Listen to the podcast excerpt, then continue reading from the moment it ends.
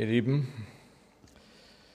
dem bedeutenden Mathematiker und Philosophen Blaise Pascal wird das Zitat zugeschrieben, wenn du Gott zum Lachen bringen willst, erzähle ihm von deinen Plänen.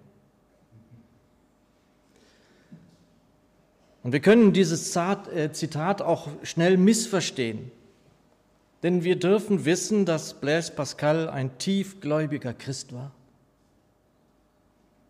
Es soll also jetzt darum gehen, wie es mit unseren Plänen aussieht und mit denen dessen, der unser Herr sein will. Wenn wir es ernst meinen mit der Nachfolge Jesu, dann ist das auch immer wieder ein Thema. Ob der Herr so seine Pläne oder seinen Plan hat, wie die unsrigen Pläne, aber vielleicht bekommen wir es nie so richtig zusammen. Also mal überschneidet es sich irgendwo, an dieser oder jener Stelle. Vielleicht ist es ein Stück deckungsgleich, aber nie so ganz sind wir in seinem Plan. Wie gehen wir damit um? Und worum geht es in dieser Frage eigentlich wirklich? In, dem, in jedem Falle aus meiner Sicht, dass wir den Willen des Herrn erkennen. Und hierzu möchte ich von einem Wort ausgehen aus dem Beginn des Kolosserbriefes. Kolosser 1 also, die Verse 9 bis 11, Kolosser 1. Ich lese es uns zunächst in der neuen Genfer Übersetzung. Der Apostel schreibt dort wie folgt. Deshalb hören wir auch seit dem Tag, an dem wir davon erfahren haben, nicht auf, für euch zu beten. Wir bitten Gott, dass er euch durch seinen Geist alle nötige Weisheit und Einsicht schenkt, um seinen Willen in vollem Umfang zu erkennen. Dann könnt ihr ein Leben führen, durch das der Herr geehrt wird und das ihm in jeder Hinsicht gefällt. Ihr werdet imstande sein, stets das zu tun, was gut und richtig ist, sodass euer Leben Früchte tragen wird und werdet Gott immer besser kennenlernen. Er, dem alle Macht und Herrlichkeit gehört, wird euch mit der ganzen Kraft ausrüsten, die ihr braucht, um in jeder Situation standhaft und geduldig zu bleiben. Jesus, ich danke dir dafür, dass du hier bist. Du bist hier unter uns und willst uns durch dein Wort leiten, durch deinen guten Geist. Segne uns darin. Amen.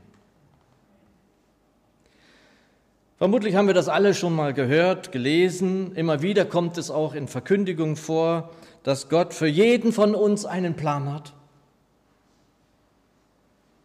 Und da ich für meine gute alte Zürcher Bibel eine der umfangreichsten Konkordanzen überhaupt haben darf, blätterte ich dann gleich mal nach. Im Neuen Testament sind folgende zu Stellen zu finden mit den Begriffen Plan, Pläne, Planen. Johannes 13, Vers 2, als der Teufel den Plan gefasst hatte. Also wissen wir gleich, das passt hier nicht her. Apostelgeschichte 27, Vers 42, da fassten die Soldaten den Plan. Passt hier auch nicht her. Das war's. Hättet ihr das gedacht? Was würdet ihr denken, wie oft der Begriff oder das Wort Heilsplan in der Bibel vorkommt? Nach meiner umfangreichen Konkordanz gar nicht. Hat unser Gott also jetzt keinen Plan, keinen Heilsplan? Ich muss dann immer an das wunderbare Lied der Lieddichterin Hedwig von Redern denken weiß ich den Weg auch nicht. Sie schreibt, du weißt den Weg ja doch, du weißt die Zeit. Dein Plan ist fertig schon und liegt bereit. Und was dann kommt, liebe ich besonders. Ich preise dich für deiner Liebe Macht. Ich rühm die Gnade, die mir Heil gebracht. Also ein weiteres Gotteskind, das die Macht der Liebe preist, anbetet. Sein Plan ist fertig schon und liegt bereit. Und die Lieddichterin verbindet ihren Weg mit dem Plan, den der Herr hat. Also doch ein Plan für dich und mich, für jeden von uns? Oder doch eher nicht, vor allem wenn wir doch schon im fortgeschrittenen Alter sind? Zunächst, der Herr hat seinen Heilsplan und wird diesen Zug um Zug durchsetzen. Werner Gitt, einige von euch werden ihn kennen, hat einmal mit seinen Mitarbeitern herausgearbeitet, dass bis heute 3298 der Prophezeiungen der Bibel sich erfüllt haben.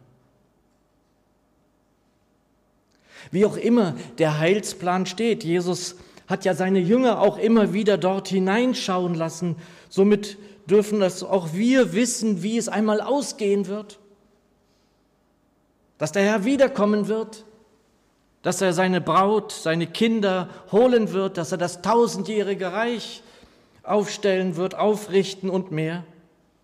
Und das alles ist so komplex, dass wir es hier gar nicht ausbreiten könnten. Mit zehn Predigten würden wir es nicht. Aber da könnte ja auch bei uns ganz schnell mal der Eindruck entstehen, dass du und ich da vielleicht eher eine untergeordnete Rolle, vielleicht gar keine Rolle spielen? Denn das sind ja wahrlich umfassende globale Ereignisse, die da geschehen werden, damit dieser Heilsplan durchgeführt werden kann.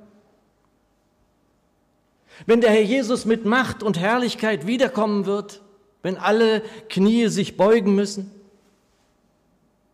ein Evangelist, den ich sehr gut kenne, sagt einmal, alles wird brennen, es wird nichts mehr bleiben, denn der Herr wird alles neu machen, die Erde, die Himmel. Und schnell können wir uns vielleicht dann auch mal so fühlen, wie mancher Ungläubige in der Literatur immer wieder zu finden, als ein Sandkorn am Ufer des Meeres. Doch hier will ich immer wieder neu widersprechen. Ich habe in den vergangenen Jahren Menschen, die dem Herrn Jesus folgen, begleiten dürfen. Auch beim Gang in die nächste Welt. Und es hat mich häufig im besten Sinne erschüttert, wie sehr dieser Herr seine Kinder liebt und auf jedes von ihnen aufpasst. Das sind scheinbare Kleinigkeiten, die sie im Nebensatz ihm gegenüber genannt haben, und er ist so gnädig und hat sie alle erhört. Ach, ich preise den Herrn, dass er den Geist in jedes seiner Kinder gegeben hat, so dass der Herr doch genau weiß, wie es um jedes seiner Kinder bestellt ist. Und genauso sieht er auch aus, dieser Plan, den er schon vor Zeiten einmal dem Propheten Jeremia ins Ohr gegeben hat. Jeremia 29, Verse 11 bis 14 nach der guten Nachricht. Denn mein Plan mit euch steht fest. Ich will euer Glück und nicht euer Unglück. Ich habe im Sinn, euch eine Zukunft zu schenken, wie ihr sie erhofft. Das sage ich, der Herr. Ihr werdet kommen und zu mir beten. Ihr werdet rufen und ich werde euch erhören. Ihr werdet mich suchen und werdet mich finden. Denn wenn ihr mich von ganzem Herzen sucht, werde ich mich von euch finden lassen. Reinhard hat es vorhin schon gesagt, dieser Herr und dieser Gott hat nur Gutes mit uns im Sinn. Heilvolles für uns alle, für jedes seiner geliebten Kinder, die er herausgerufen hat dafür. Wir sind dazu bestimmt, Teil dieses Zieles zu sein, das unser Herr für alles hat. In Römer 8, Vers 30 hören wir in der neuen Genfer, und weil Gott sie für dieses Ziel bestimmt hat, hat er sie auch berufen. Und weil er sie berufen hat, hat er sie auch für gerecht erklärt. Und weil er sie für gerecht erklärt hat, hat er ihnen auch Anteil an seiner Herrlichkeit gegeben. Wir sind, ihr Lieben, Teil dieser Herrlichkeit. Er hat es so gewollt. Voraussetzung dafür ist, dass wir daran Anteil haben und Teil dessen sind, dass wir ihm ganz vertrauen. Ihm unser Leben anvertraut haben und auch alles, was dann folgt. Und zuweilen ist es dann manchmal auch, wenn man lange dabei ist, nötig, dass man ihm das ganz neu versichert. Dass wir uns ganz neu hingeben, wie der Apostel Paulus es sagt. Das ist dann Glauben, nämlich Anvertrauen. Anvertrauen meines Lebens und der Wege, die ich gehe. Wir haben wahrscheinlich alle irgendwie mal unsere Pläne. Dürfen wir das nicht? Wir haben andeutungsweise gehört, ihr Lieben, wie komplex dieser Heilsplan ist. Und der Herr wird ihn so oder so ausführen, ob wir nun unsere Pläne haben oder nicht. Also ist es egal, ob es zusammenpasst. Ich liebe dieses Wort oder diese Wortschöpfung eigentlich gar nicht, aber hier stimmt sie. Jein. Sein Plan ist fertig schon und liegt bereit. Auch der Plan für dich und mich? Weiß der Herr genau, was bei mir kommt, ganz egal, was ich plane, was ich ausführe, was ich unternehme? Wer mich kennt, der weiß inzwischen, was ich glaube, was das bedeutendste Wort für die Gemeinde Jesu überhaupt ist, in Johannes 15, Vers 4. Und weil es so bedeutend ist, werde ich es immer wieder nennen. Bleibt in mir, sagt der Herr Jesus und ich bleibe in euch.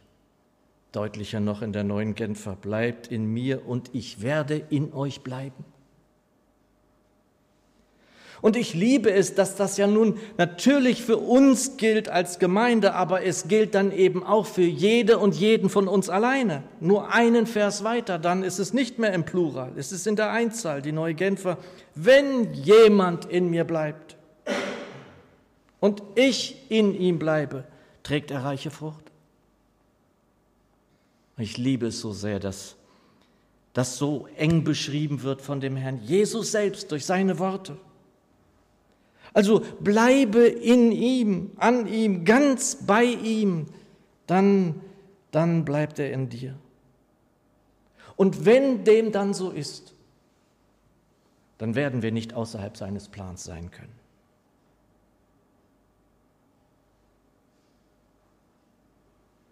Die christliche Lieddichterin, Liedermacherin Dania König, meine Frau und ich schätzen das sehr, was sie dichtet, singt in ihrem Lied mit dem Titel Pläne.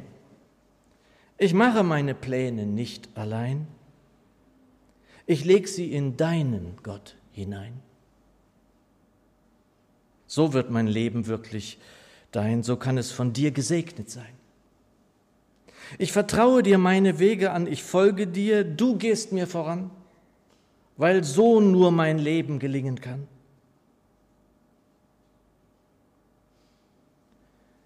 Der Trauspruch von meiner Frau und mir aus Psalm 37, Vers 5, befiehl dem Herrn deine Wege und hoffe auf ihn, er wird's wohl machen.